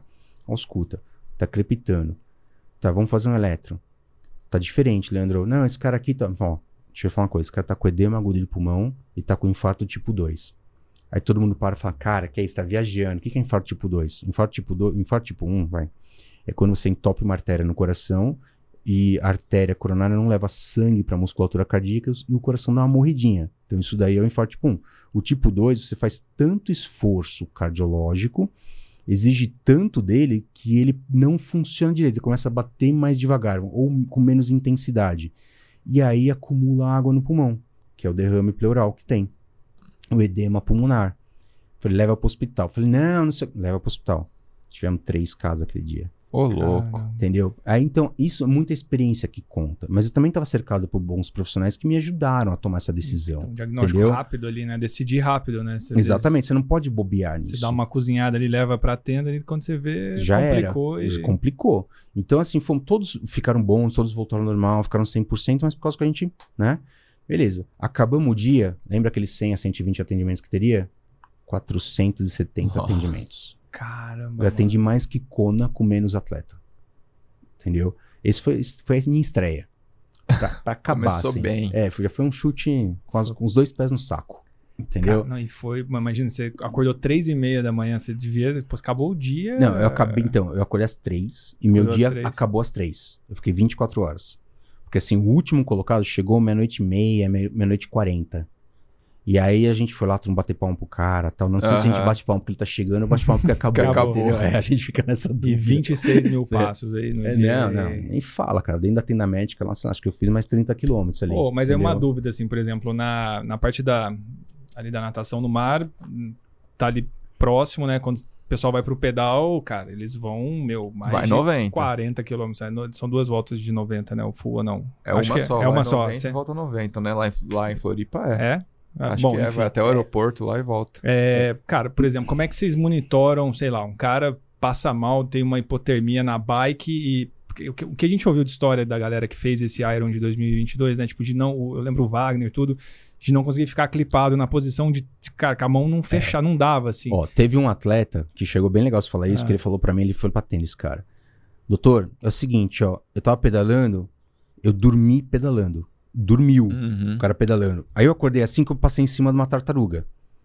Aí eu falei, cara, aconteceu alguma coisa. Ele não, não tinha entendido o que tá. Continuou pedalando, dormiu de novo. Aí ele passou em cima de um negocinho lá, de um olho de gato. Aí ele dormiu a terceira vez. Na terceira vez que ele dormiu, ele bateu num cone. E quase caiu. Não caiu. Assim, o anjo da Ah. guarda dele tava muito ali. É. Entendeu? Aí ele falou, cara, essa hora é hora de parar. Aí ele parou na ambulância. Ele pedalou até a ambulância, tava ali perto, parou e levaram ele pra tenda. E Esse cara fi- ficou umas duas horas tomando lá. soro. Vocês colocam ao longo do trajeto é Então, ambulância. aí é um estudo que a gente gente- faz. É. O que acontece? A equipe da Unlimited Sports eles são muito profissionais, mas assim, absurdamente. Eu nunca vi isso assim, em nenhum grande evento. Eles estão fazendo isso há 20 anos, mais de 20 anos já. Já ouvi atletas profissionais falaram que o Ironman no Brasil é uma das É. melhores organizações Ah, do mundo, do mundo, tá? Então os caras já têm mapeado todos os pontos onde usualmente colocava as ambulâncias. Então a gente vai lá com sete ambulâncias, seis motolâncias. O que, que é uma motolância? Na ambulância você tem um médico, um enfermeiro e um motorista. Na motolância eu tenho um, um enfermeiro e o motorista da, da ambulância, que normalmente é um bombeiro, que também sabe, sabe primeiro socorro, sabe atuar. Então, esses caras, eles ficam circulando pelo, pelo circuito. Além disso, eu tenho grupos, que é o grupo dos árbitros, o grupo do pessoal que ajuda e o grupo de... Todos esses grupos estão vinculados, está todo mundo vinculado numa central que a gente faz na tenda médica. Então, por exemplo, é, pa- passou um ciclista. Ó, caiu um cara ali faz um quilômetro, 300 metros para trás. Ele passa um posto de hidratação. O cara do posto de hidratação aciona a tenda, a gente aciona a equipe que está mais perto, que a gente tem um mapa on time do que está acontecendo desloca a pessoa para lá, entendeu? Então, nosso tempo de resposta, cara, é minutos, se não for segundos. Entendeu? E a gente chega no local. É assim que a gente faz. Entendi. Chegou a motolância lá, dá um primeira, uma primeira assistência, e aí esse cara me dá um diagnóstico mais preciso se eu preciso deslocar uma ambulância para o local. Aí a gente vê no mapa qual que é o menor tempo de resposta. A gente vê a ambulância que vai para aquele local. E aí a gente pode fazer escadinha. Pô, chegou a ambulância, que aí é um médico que tá vendo. Ele passa, fala, ó, é liberado ou vou deixar aqui num posto de hidratação para uma van nossa, que a gente tem que uma van que passa para recolher o atleta e a bike, porque esse cara não precisa do deslocamento de uma ambulância, senão fica desfalcado de uma ambulância, ou a ambulância traz para tenda ou leva para o hospital. Então a gente faz toda essa engenharia, é que as pessoas não veem isso, mas isso é a parte fundamental para você atender uma É, pessoa. pros triatletas que estão ouvindo aí, cara. Exatamente. Né? Tem que ter todo mundo que faz o Iron pra você ver que tem um Os esquema. bastidores né, ali, os né, É uma- bastidores. é uma, é complexidade muito grande, que é legal e tem que ser feita da maneira correta, senão você deixa alguém esperando, entendeu? Então, é, a gente faz todo esse deslocamento e graças a Deus está dando muito certo isso daí. Então, é, isso, isso vale a pena. Quando você está acabando, por exemplo, acabou a natação, beleza. Acabou o ciclismo. O que acontece? Reposiciona as ambulâncias. As ambulâncias que estavam no ciclismo vão para a corrida. Algumas vêm para tenda médica, porque não precisa ficar as seis ou sete todas na- no percurso da corrida, entendeu? Aham. E a gente vai reposicionando. E é bem na hora que está começando a encher a tenda médica. Então eu pego os médicos das ambulâncias, acrescento na tenda médica para atender mais o volume que está chegando e a gente vai tomando. Porque assim, eu te- no Ironman 70.3 eu tenho um pico de atendimento. Aí é uma coisa que eu já fiz, eu mapeei tudo. Eu sei quantos atendimentos eu tenho em toda a prova, tá tudo planilhado. Não lembra que eu falei processo? Uhum. Hoje você entra na tenda médica, Thiago tá lá. Não, é você que vai fazer o Ironman, né? Fábio tá lá. É, é promessa. Tá valendo ainda, não O tá? Thiago também, tá? É. em algum momento da vida. Tá lá. Fábio entrou na, entrou na tenda médica. Eu vejo lá o número dele lá. 171. Beleza. Entrou na tenda. Ixi, esse número é, foda, hein? entrou, entrou na tenda. Eu já coloco lá 171 no computador, imprime a sua ficha com o seu nome, onde sai toda a tua informação, contato de emergência, tipo de sangue, convênio, sai tudo ali e a nossa ficha. Legal. Um, um médico, um voluntário pega a ficha, te coloca onde você vai ser atendido. Que aí quem decide sou eu. Ou o médico mais experiente tá ali.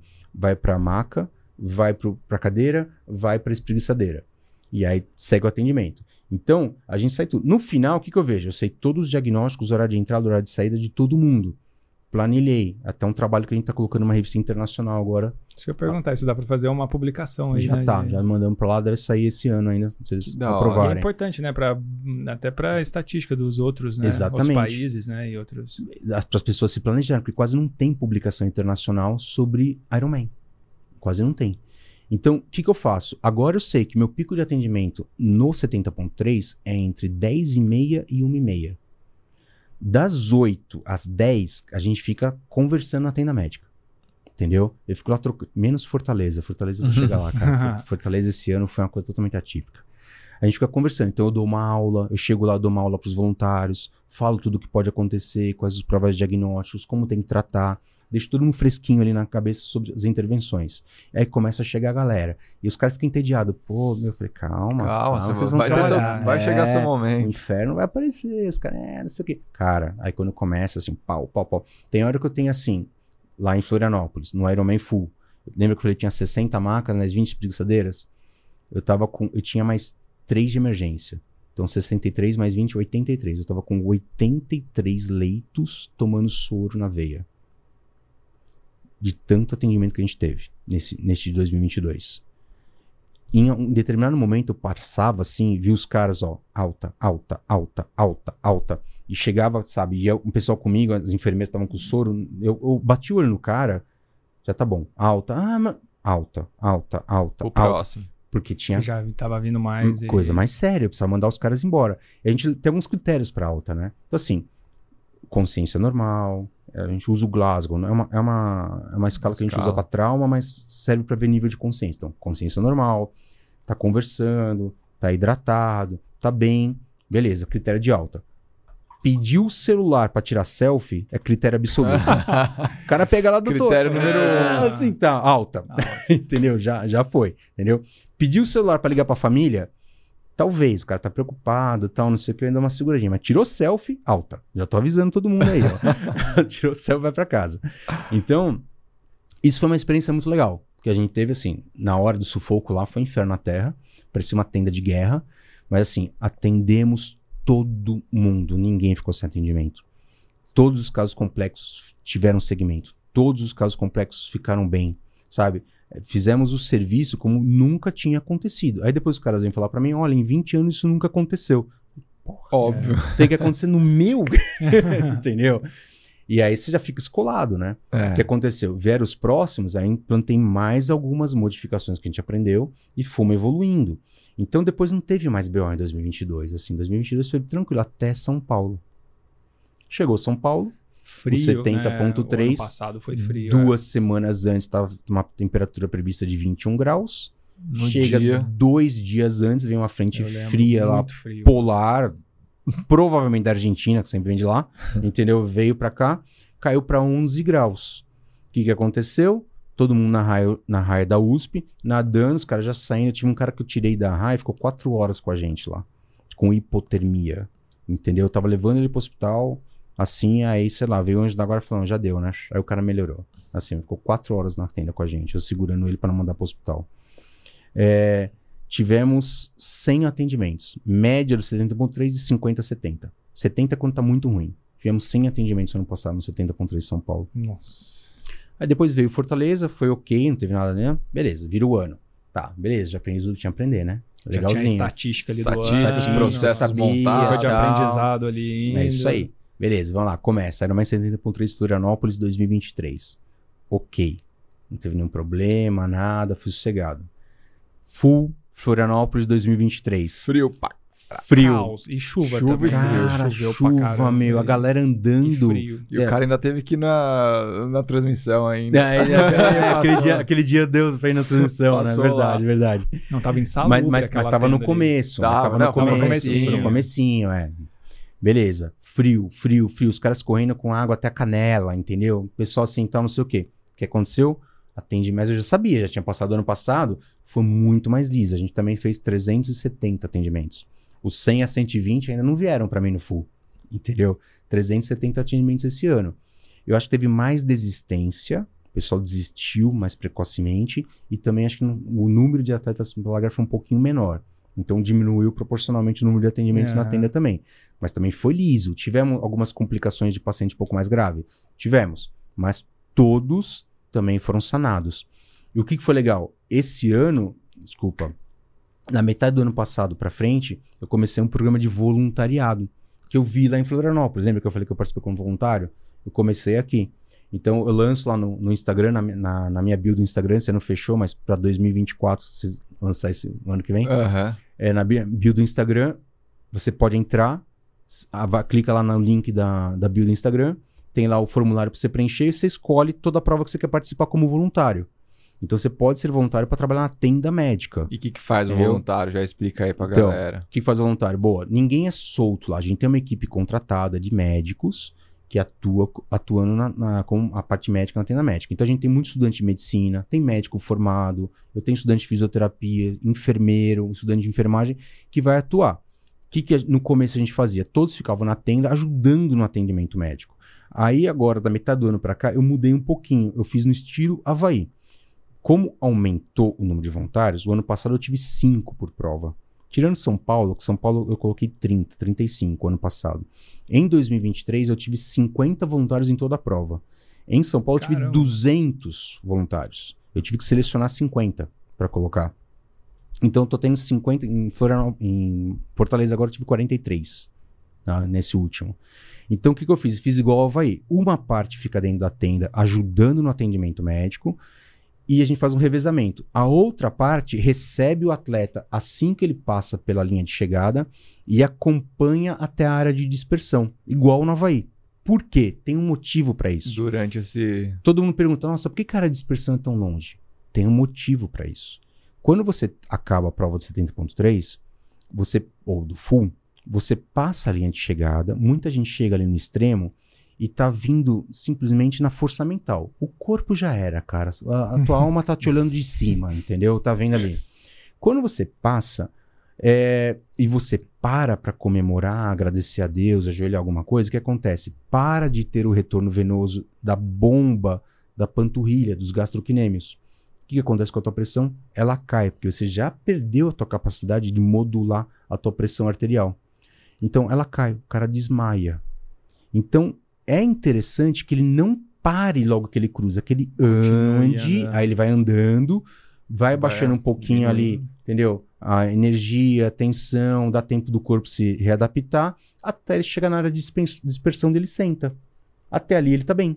Por isso que tem essa distância toda, tudo é pensado. Então o que, que a gente, o que, que eu passei a fazer? Todo atleta que passa, um voluntário pega, vai do lado do cara, meu, e aí, aí você lê o nome na, na etiqueta, né? Que uhum. tem aqui. E aí, Igor, tudo bem? E aí, como é que você foi? Então, isso aqui vai acompanhando o cara até a área de dispersão. Porque nesse caminho, quando ele passa por mim, lá que eu fico, às vezes, na triagem, o médico tá na triagem, eu, tem muito cara que fala, tenda direto. Eu falo, dispersão. Tem a fisioterapia também. Lá tem a fisioterapia é, pro pessoal fazer. O uh, Dr. Fábio Scarpa fica lá. É, nesse trajeto até a dispersão, o cara pode passar mal. Se você tem um voluntário do lado, o que acontece? Não acontece Ali, nada. Ele dá um auxílio, pega no braço e tal, leva direto pra tenda, entendeu? Então isso trouxe mais segurança para os nossos atletas. Puta, que entendeu? legal. O Marcelo Arantes, né? É. Ele participou no de. No São Paulo.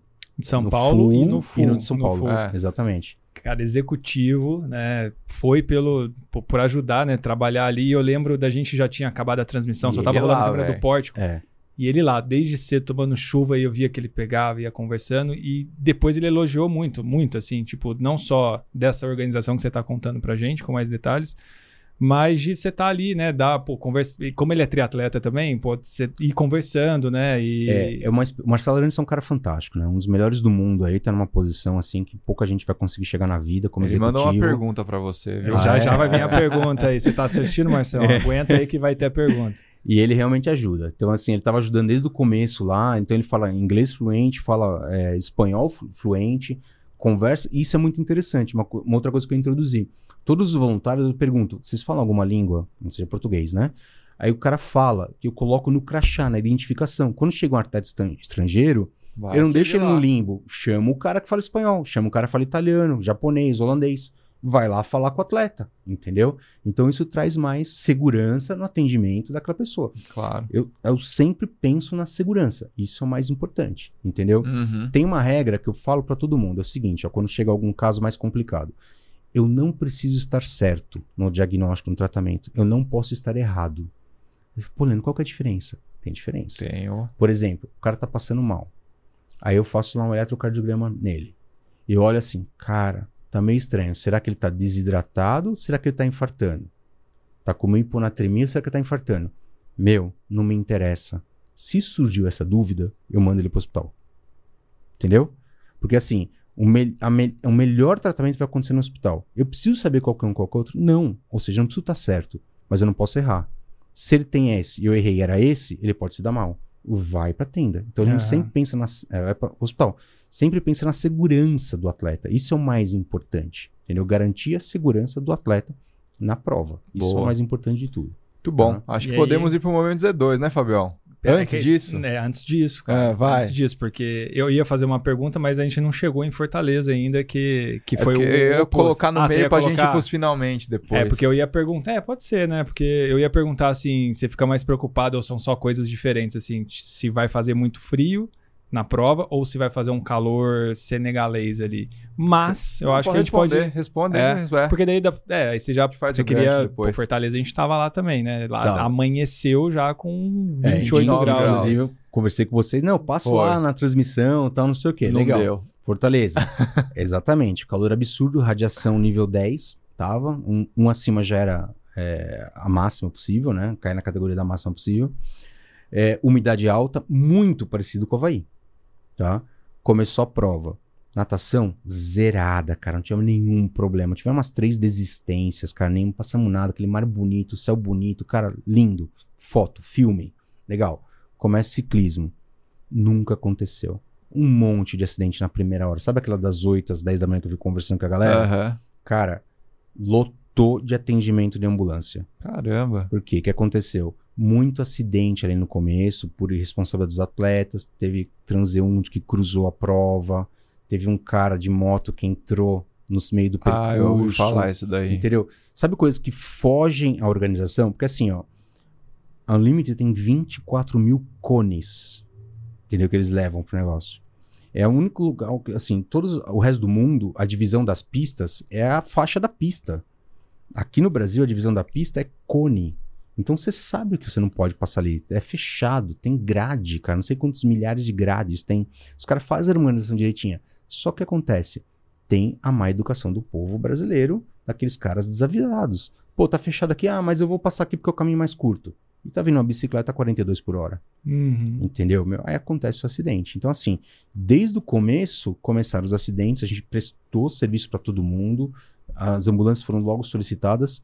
Eu tinha programado, ah, das 8 às 10 eu dar um pulo lá na transmissão. né? Aham. Esquece. O que acontece? Lembra que eu falei que a gente atende mais pacientes das 10 a 1h30? Sim. 10 e meia, 1 e meia, foi acalmou 10 horas os acidentes de pista, porque o ciclismo já estava acabando, estava começando a corrida. Aí começou a pauleira dos atendimentos, entendeu? E esse calor senegalês também fez diferença. A gente fez, mas não, fizemos tantos atendimentos, fizemos 79 atendimentos em Fortaleza, tá na média 50, 70, vai passar um pouquinho, tava muito quente. E o número de atendimentos aumenta com o calor. É, é proporcional isso, já mapeei isso. É, mas tivemos muita remoção, tivemos três atendimentos de ambulância, que não é normal isso. Isso não é normal. Mas todos ficaram bem, é, fizemos todo atendimento, prestamos tudo. E respondendo a tua pergunta, eu tenho mais medo do calor do que do frio. O frio, eu tenho. Os problemas são menores. Apesar de às vezes poder, às vezes até mais em termos absolutos, são É, menos graves. Mas menos graves, exatamente. No frio, o cara, ele passa frio, acontece muita desidratação. Ele esquece de se hidratar, porque ele tá com frio. Então não aciona o mecanismo de sede. Mas ele não tem uma hiponatremia, uma perda de sódio. É difícil ter, Uhum. entendeu? No calor, o Tem cara tudo. tem tudo. tem a desidratação, tem a perda de sódio, tem não sei, cara, tem tudo. Então, o, o meu problema maior, eu fico mais apreensivo realmente no calor do que no frio. Isso com certeza. Só aí. Respondido. Respondido. Bom, momento Z2 agora, Leandrão. Você, como um bom ouvinte, sabe o que é o momento Z2, Mas né? você brifou nosso Eu convidado. brifei, Essa é a mandei, pergunta que mandei. tem que agora, agora, sabe o que eu fiz agora? Fiz um textinho padrão ali que eu Ah. mando pros convidados. Você já lá. deixou salvo no já bloco de deixo o bloco notas. de notas. É. Foi, foi direitinho, ele mandou pra mim o textinho, É, cara, aqui. falei, ó, Parabéns, Entendeu? cara. Assim, Obrigado, Depois cara, de obrigado. 180 115 episódios, eu fiz isso. Tá bom. bom. momento Z2, pra quem não sabe, é o momento que você achou que tudo ia dar errado, mas alguma coisa deu certo. Mas É. alguma coisa te deu energia e esse momento deu, certo. Então é o seguinte, ó, eu tava pensando, é engraçado, depois você me mandou, eu fiquei pensando nisso muito. Pô, o que eu vou falar lá, né, cara? Porque assim, tem várias coisas na vida que você passa, né? E eu acho que assim, eu tive três na minha vida inteira, assim, foram momentos Z2. O primeiro deles que eu contei foi a minha decisão de fazer ou não um ano a mais de cursinho. Entendeu? Eu tava com o negócio na mão, poderia ter feito uma faculdade, não, sei, nem sabia se consegui. Não, fui lá, me arrisquei, consegui, entrei na medicina da USP. Puta, beleza. Cara, a chance de dar errado? Quase 100%. O segundo deles foi em 2015 e 2016. tinha acabado de sair da seleção de handball. Eu corria muito naquela época. Corria. O assistente técnico, que é o Alex, ele é estilo de você, assim, magrinho, né, cara? Ouvindo, ouvindo com headphone assim, né? Então, é, só que ele, cara, eu treinava todo dia na esteira lá com ele, só que ele treinava 16 por hora, eu fazia meus 10, 11, comecei a fazer 12, tava melhorando na corrida, fazia meus 10 quilômetros lá em 48 minutos, feliz e contente, sabe? Tava indo bem pra caramba. Legal. Finalzinho de 2015, começa a sentir uma dor no joelho direito. Cara, que estranho, né? Aí dei aquela engambelada, ortopedista, já um Uhum. pouquinho mais pra frente, um mês depois, cara, tá doendo muito, faz uma ressonância. Lesão na cartilagem, no tamanho de uma moeda de um real. Tive que operar, fiz uma cirurgia que chama mosaicoplastia. Você tira a cartilagem de um lugar e coloca em Uhum. outro. Fiquei três meses sem, Sem pisar. sem- é, um mês e meio sem pisar, três meses para me recuperar. Aí voltei a correr de novo, voltei a treinar no final de 2016, joelho esquerdo. Fiz a mesma coisa, a mesma lesão no mesmo local, tipo espelho. Operei de novo em 2016. Eu fui até discussão de casa lá no estúdio de ortopedia, que ninguém sabe o motivo que isso aconteceu. Eu sei, na verdade, é erro de técnica de corrida. Olhando isso hoje, dava uma passada muito larga. Meu, era- o erro foi esse. Então eu parei. Cara, entrei em depressão. Falei, pô, não vou mais correr. Vou estragar meus joelhos. Entrei em depressão. Um amigo meu falou, Leandro, vou começar a fazer ciclismo. Eu falei, velho, não vou fazer ciclismo, cara. Usar aquelas bicicletinhas, pneuzinho assim, não vou fazer, velho, não vou. Ele, não, vamos aí, vou comprar, já comprei a bicicleta, tal, não sei o que. Fiquei um... Falei, não vou, cara, usar aquelas bermudinhas enfiadas, pestadas, coisa meio estranha, cara, não vou, não vou. Ele ficou me enchendo tanto o saco, falei, quer saber, meu, acho que é opção, né? Fiquei um mês pesquisando a bicicleta, comprei a bicicleta, roupinha apertada, tal, não sei o Ah, quê. Primeiro treino que eu fiz, cara, veio toda aquela energia, aquela adrenalina, a endorfina, cara, sabe, a serotonina, veio tudo ali no primeiro treino. Eu falei, cara, voltei pro esporte. Aí fiquei lá treinando, treinando ciclismo, treinando ciclismo, treinando até a pandemia. Na pandemia teve que parar tudo de novo. Isso daí foi um momento de Z2 que eu achei que tudo ia dar errado e ia, ia me dar mal.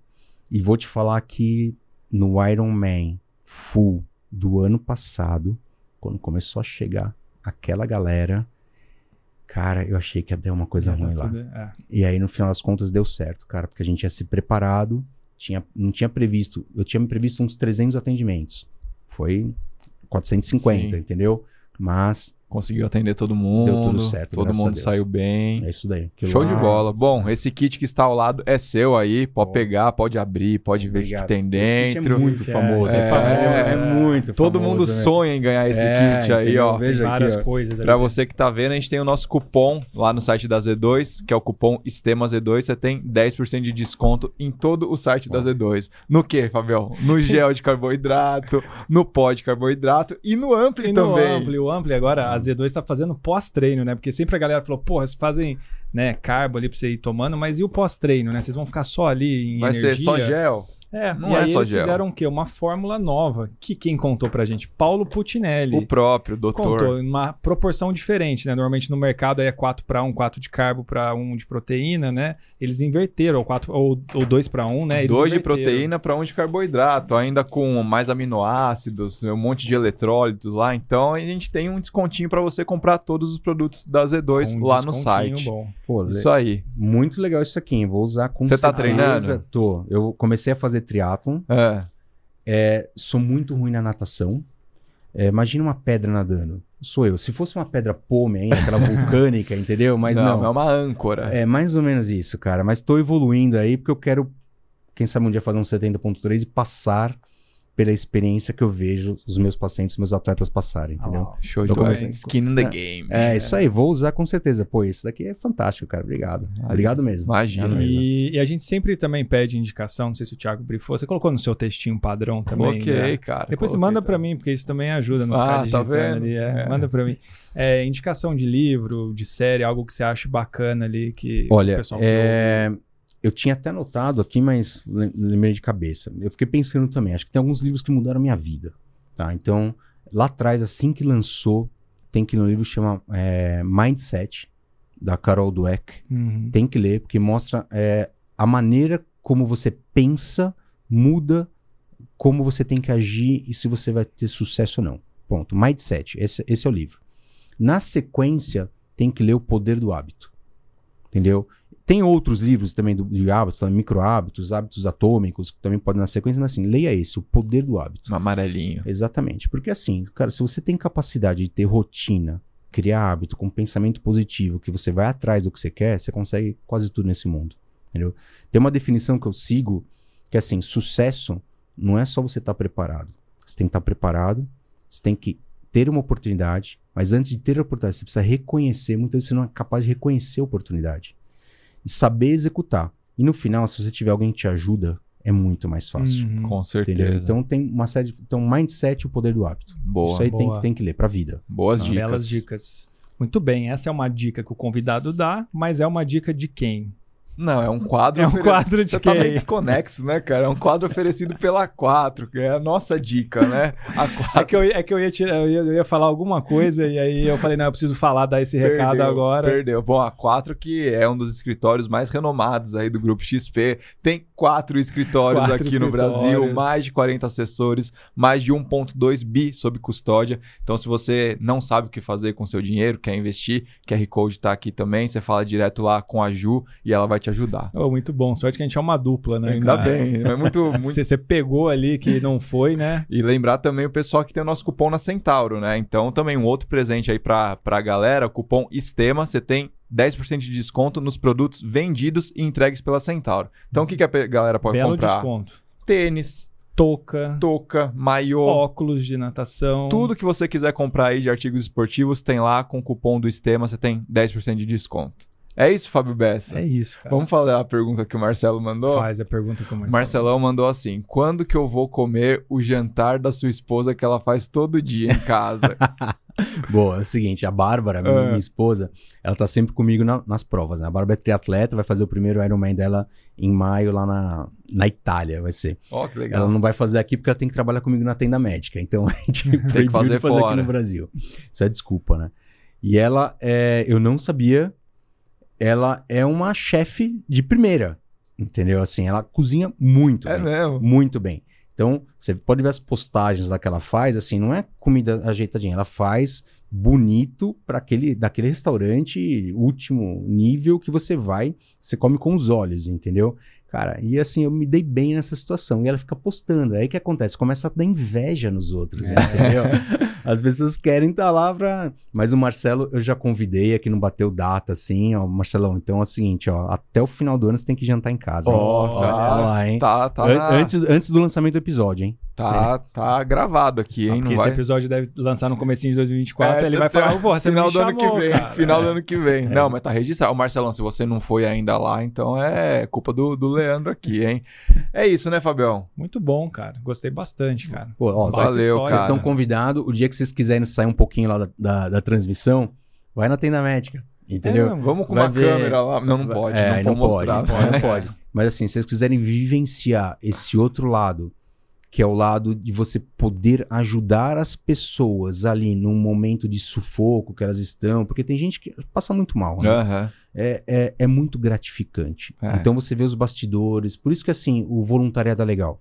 O pessoal que tá de fora, eu tenho atletas que vão lá. Os caras falam, doutor, eu sou triatleta, corro 70.3, mas eu não vou correr, você vem ajudar. Entendeu? Tem atletas que vão lá para ajudar. É. Porque assim, você sai com uma gratificação, uma sensação muito Não, boa. a gente vai. Tem um Então, momento da fica a transmissão que é dica, mais é. tranquilo também, a gente dá uma. Ah, mas dá uma fica a dica, o pessoal lá. que ouve, né? Tem bastante pessoal do triatlon que acompanha a gente. É, se então... não for fazer uma prova, pode ser Vai ter voluntário lá, né? E, É, exatamente. e ajudar a se É porque inscrever. é, hoje a gente tem que ver, quando você pensa em esporte de endurance, de alta performance, a prevenção é muito mais importante, entendeu? Então não é só você treinar, tá lá, é tudo. Então, muitas vezes você tá preparado para uma prova, cara, mas não é aquela prova. Aquela prova tá 10 graus acima do que você tá preparado, você vai se dar mal, Uhum. entendeu?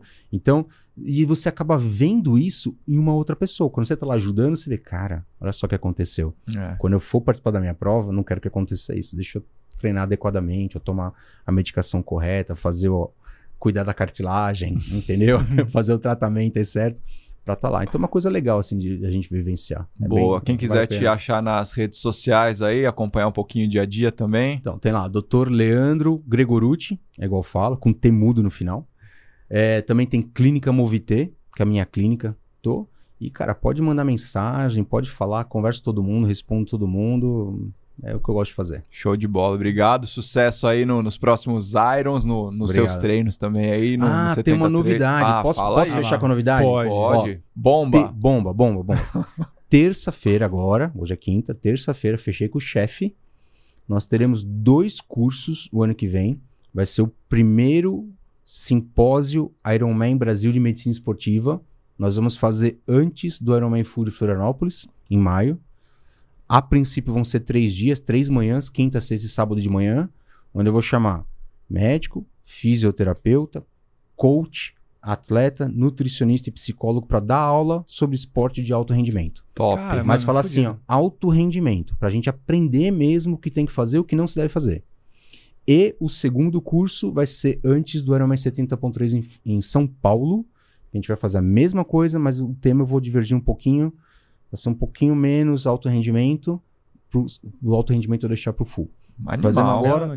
Tô organizando, inclusive vou precisar de dois fisioterapeutas lá para dar aula. Ah, já. vamos lá. A gente já vai, chega antes, já, né? Já É, vai lá a gente já- preparando. mais uma função aí pra gente. Tá. Não, mas bora. Tá combinado. Conta com a Tá gente aí. Show de bola. Bom, recados, Fábio Bessa? Recados, a galera que tá vendo em vídeo pelo Spotify, né? Às vezes o pessoal não sabe, mas Spotify tem vídeo, né? Mas o pessoal do triatlo normalmente vê no YouTube, no rolo ali. Mas a galera que tá vendo em vídeo, estamos com camisetas do Estema. Essas camisetas são relíquias, né? Porque são com logo antigo, elas não estão disponíveis. Um dia a gente vai negociar ela ainda, né? Mas, Mas a gente tem mais de 30 estampas. Cara, divide em seis vezes, entrega no Brasil inteiro. masculino, feminino, moletom, tem tudo lá no site da reserva. Pra triatleta, pra corredor, pra tudo. Isso aí, então o link aqui também tá embaixo na descrição do vídeo. Quem tá assistindo a gente no YouTube, se inscreve no canal, bate o sininho, deixa o comentário, manda pros amiguinhos aí. Quem tá vendo no Spotify também, segue a gente, classifica 5 estrelas, deixa o comentário. E no Instagram, segue a gente, arroba Esporte, Tica Awamura, Fábio Bessa, Dr. Leandro Gregorucci. Até a próxima, tchau. Boa. Tchau pra vocês, valeu. Valeu!